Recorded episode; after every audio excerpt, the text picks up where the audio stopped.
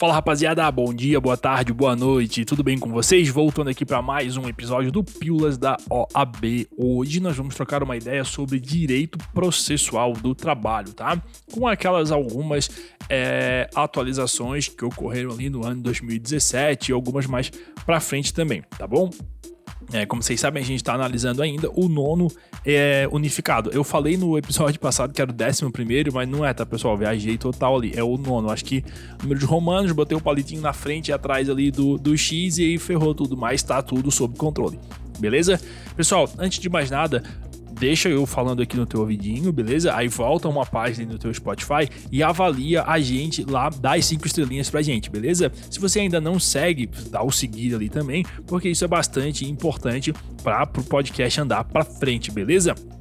Se você quiser ter acesso à fundamentação deste episódio, aos cursos, aos vídeos e tudo, todos os materiais, na descrição daqui tem ali os links para você ter acesso a todos estes maravilhosos materiais, tá? Pessoal, é importante você saber a fundamentação.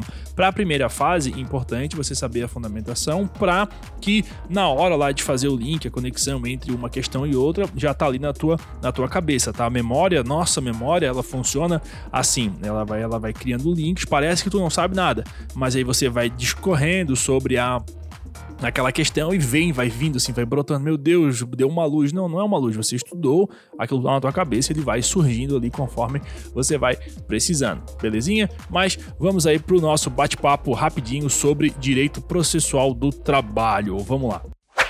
Galera, a questão número 1 um fala assim, ó, de acordo com a consolidação das leis do trabalho, assinale a afirmativa correta. Vamos lá. Letra A não há citação para execução, uma vez que a fase executiva pode ser iniciada de ofício. Letra B. A citação na execução será realizada por via postal. Letra C. A citação na execução será realizada por mandado. E letra D. A citação na execução será realizada por mandado. Mas, se o executado não for encontrado após três tentativas, caberá citação por edital, tá? Pessoal, é o seguinte, olha só, requerida a execução, o juiz ou o presidente do tribunal ele mandará expedir o mandado de citação do executado a fim de que cumpra a decisão ou acordo no prazo, tá? Pelo modo e sob combinações estabelecidas ou quando se tratar de pagamento em dinheiro, inclusive de contribuições sociais devidas à União, para que o façam em 48 horas ou garanta a execução sob pena de penhora, beleza?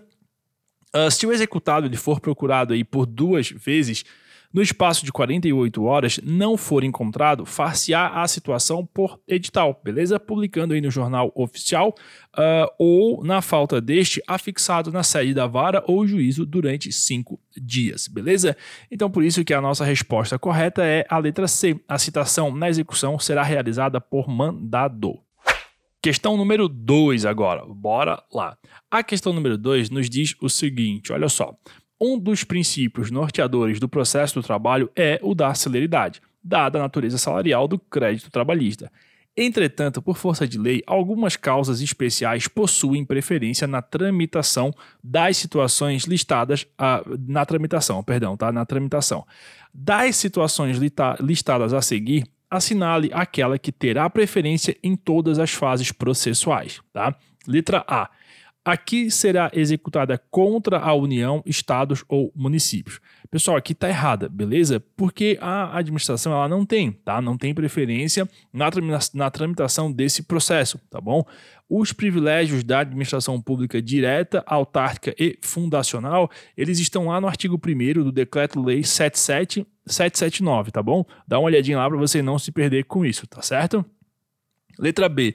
Aqui será executada perante o juízo da falência. Opa, aqui tá certinho, tá? Porque é exatamente isso. Vai ter preferência em todas as fases processuais o dissídio cuja decisão tiver de ser executada perante o juízo da falência. Boa?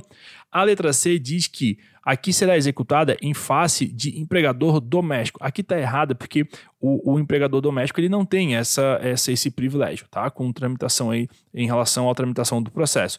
E a letra D diz que aqui será executada em, fase de, em face de empresa pública. Também está errado, tá? Porque é, é, a empresa pública ela concorre com a atividade privada, tá? É, e aí ela não tem esse privilégio na sua tramitação, belezinha? Fique esperto aí. Questão número 3 agora diz assim, ó. Uma das espécies de resposta é a reconvenção. Boa? Que vem a ser a ação do réu contra o autor no mesmo feito e juízo em que é demandado. Malgrado não estar formalmente prevista na CLT, é pacífico o cabimento da reconvenção nas lides trabalhistas, tá? Se isso ocorre do CPC.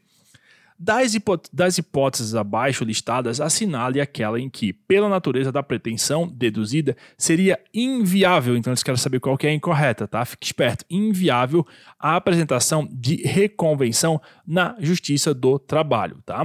Vamos lá. Letra A. Quando a empresa pretender a condenação do empregado no valor do aviso prévio por ele não concedido ao pedir demissão, tá? Cabe reconvenção aqui? Letra B quando a empresa pretender o ressarcimento por dano causado pelo empregado no decorrer do contrato de trabalho. Letra C. Quando a empresa pretender a devolução do valor de um curso pago em benefício do empregado e pelo qual o obreiro comprometeu-se a não pedir demissão durante determinado período, o que depois foi descumprido pelo trabalhador, tá? E a letra D fala assim, ó: quando a empresa pretender a devolução do valor de valor pago pela compra de um bem do seu empregado que após verificou possuir vício redibitório, tá? Pessoal, presta atenção. Por, por um negócio ali que pode ser, né, pode ser proposta a reconvenção quando a reconvenção em si ela tem alguma conexão com a causa principal, tá? Que é o caso da letra A, B e C, tá? Aviso prévio, pedido de demissão, é, ressarcimento por dano causado pelo empregado, tá? Aí faz a reconvenção, a, a, empresa pretender a devolução de um curso que pagou, isso tudo está ligado ali um processo, uma coisa com a outra. Essa questão da empresa comprar, por exemplo, o funcionário tem um carro para vender, daí a empresa vai e compra esse carro e depois vê que tem vício. Pô, isso é uma relação civil, não tem nada a ver com o trabalho, tá bom? Então não tem a conexão, beleza? Por isso que a letra A, B e C, elas estão corretas, mas porque, né, porque tem as causas de pedir, são ali o contrato de, de trabalho, tem essa conexão ali, tá? A causa de pedir e o pedido, beleza? Aí, a letra D não tem nada a ver com, com contrato de, de trabalho, é um contrato de compra e venda, beleza? Direito civil não se conversa, tá? Então não cabe a reconvenção nesse caso, é outra ação de outra natureza. Fica esperto quanto a isso, belezinha? Questão número 4. A liquidação tem por objetivo a apuração do quantum debetal, debetal, debeatur, oh, desculpa pessoal, sempre me enrolo nessa palavra, nas sentenças proferidas de forma ilíquida e quando tenham deferido, ao menos em parte, a pretensão deduzida. De acordo com a CLT, assinale a alternativa que indica as formas possíveis de liquidação da sentença nas obrigações de dar, que seria pagar, né? E caso o juiz conceda prazo às partes para a manifestação, o número de dias para a impugnação, tá? Pessoal, aqui é o seguinte: teve atualização da CLT. A resposta correta antes era cálculo, arbitramento ou artigos, tá? Prazo 10 dias. Só que agora não ainda é artigos, cálculos e arbitramento, tá? Só que o prazo é oito dias, tá? Belezinha? Prazo aí unificado, tá? Então, assim, elaborada a conta e tornada líquida, o juízo deverá abrir as partes o prazo comum de oito dias, tá bom? Para aí a, a, a impugnação fundamentada, com a indicação dos itens e valores objetos da, da discordância, sob pena de preclusão, belezinha? A questão número 5 também nos traz aí uma atualização, na verdade, uma ampliação do rol que a gente vai ver aqui, que seria o quê? Na Justiça do Trabalho, segundo o entendimento simulado pelo TST, é correto afirmar-se que o ius postulante, aí as alternativas trazem as opções em que cabe ou não cabe o ius postulante, tá bom? Letra A. Ius postulante não se aplica à ação rescisória, à ação cautelar e ao, manda ao mandado de segurança e aos recursos de competência do TST. Letra B.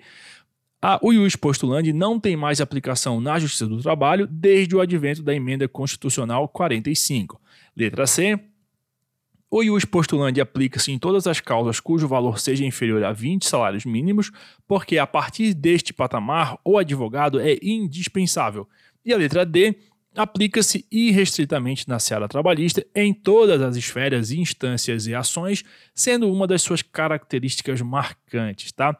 Pessoal, correto aqui a letra A, beleza? O ius postulante não se aplica à ação rescisória, à ação cautelar, ao mandado de segurança e ao recurso de competência do TST, tá bom? Onde é que, onde é que não cabe, assim, só para você ter é, anota aí, tá? O ius postulante, ó, ele não vai caber aonde? Na ação rescisória, não cabe. No mandado de segurança, na ação cautelar, no recurso ao TST e agora ao acordo extrajudicial. Tem que ter o advogado nisso tudo aí, tá bom? Fique esperto para não ratear. E era isso, pessoal. Esse foi o nosso bate-papo aí, 10, 11 minutinhos, que a gente troca uma ideia sobre algum assunto bacana que vai cair na tua prova, com certeza, tá? Aqui é só o começo, beleza, pessoal? É, pega todos esses assuntos que caíram aqui e lê, tá? Lê, pega a fundamentação, dá uma olhada, estuda isso aqui, porque a prova, ela é chata, ela vai se repetir. Então você vai pegar a FGV ou qualquer outra banca nisso, tá? Repetiu, opa, isso aqui eu já escutei lá no podcast, então aqui vocês não me peguem, tá bom? Pessoal, forte abraço aí pra todo mundo, bons estudos e até a próxima. Tchau!